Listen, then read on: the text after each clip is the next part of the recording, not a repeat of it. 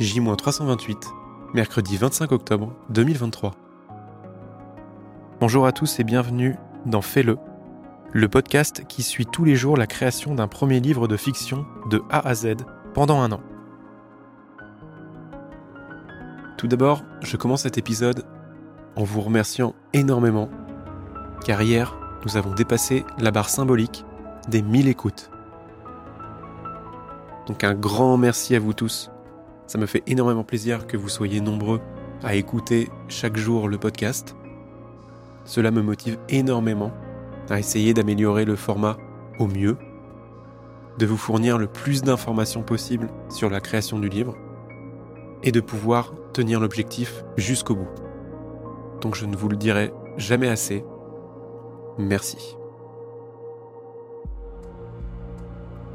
Dans l'épisode d'aujourd'hui, j'ai envie de vous présenter un livre que j'ai lu cet été et qui va m'aider sur la création de l'immortel.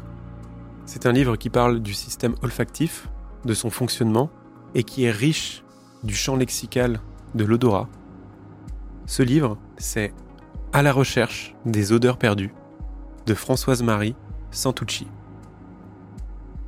Pour vous résumer le livre, je vais vous lire la phrase d'accroche qui est sur la devanture du livre et qui explique, je trouve, très bien tout le concept du livre, qui est autobiographique.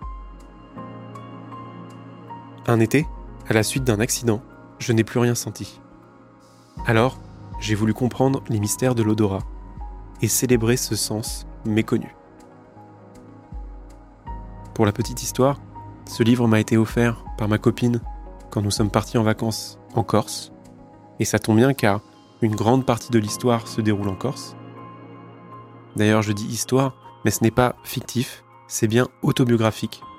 C'est l'histoire vraie de l'autrice Françoise-Marie Santucci, qui, un soir d'été, a perdu l'odorat à la suite d'un accident de voiture dans les routes de Corse.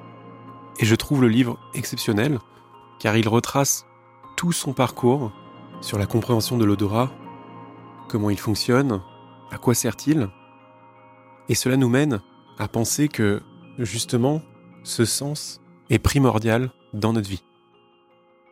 Déjà, j'ai été passionné par le livre car il est très bien écrit. Comme je l'ai dit, le champ lexical de l'odorat est présent à toutes les pages. Sur les 211 pages du livre, j'ai fait que stabiloter tous les mots en lien avec le champ lexical de l'odeur.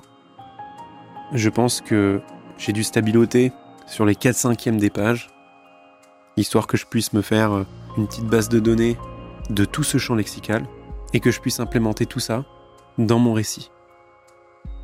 Je vais vous lire un extrait que j'aime beaucoup et qui reflète très bien pourquoi l'odorat est l'un des sens les plus complexes mais les plus merveilleux qui existent. L'odorat, c'est un sens tendre, c'est quelque chose qui se passe en soi, avec soi-même.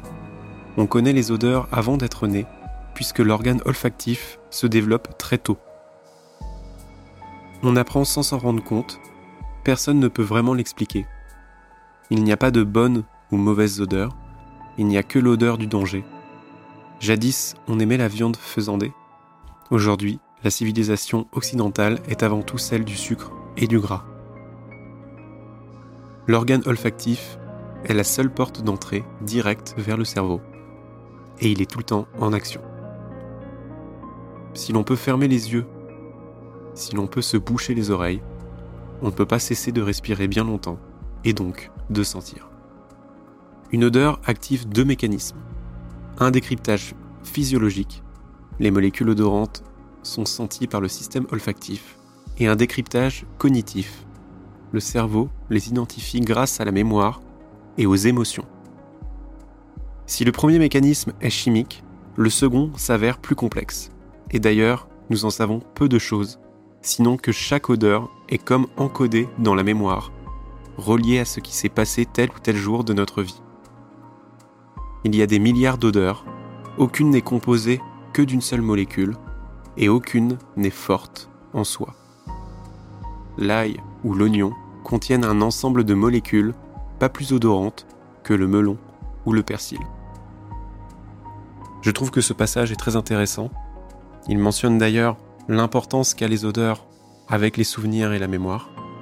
J'ai trouvé plein d'éléments techniques dans ce livre qui justement justifie un peu le fonctionnement du procédé dans mon futur livre. En tout cas, je sais que, à la recherche des odeurs perdues, je vais le relire, et pas qu'une fois, plusieurs fois, pour baigner dans les odeurs pendant que j'écrirai le livre. Honnêtement, ça a été mon coup de cœur 2023. Je ne peux que vous le recommander. C'est donc un livre de Françoise-Marie Santucci, À la recherche des odeurs perdues, aux éditions Grasset. Bonne lecture.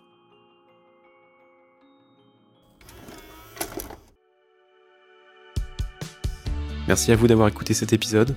On se retrouve demain pour parler de l'univers du récit de l'immortel. Je vais enfin aborder cette nouvelle grande étape dans la structure narrative.